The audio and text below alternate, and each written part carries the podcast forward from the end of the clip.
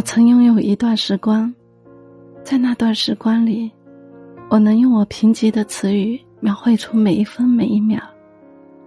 我能用我枯竭的心灵记住所有的细节。但这段时光很短暂，就像一个故事刚刚有了开篇就戛然而止。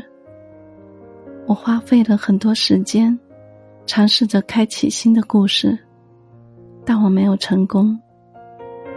我开始恐惧那种只能用很多年过去了来形容的生命，所以支撑了这么久，最后我还是决定放弃。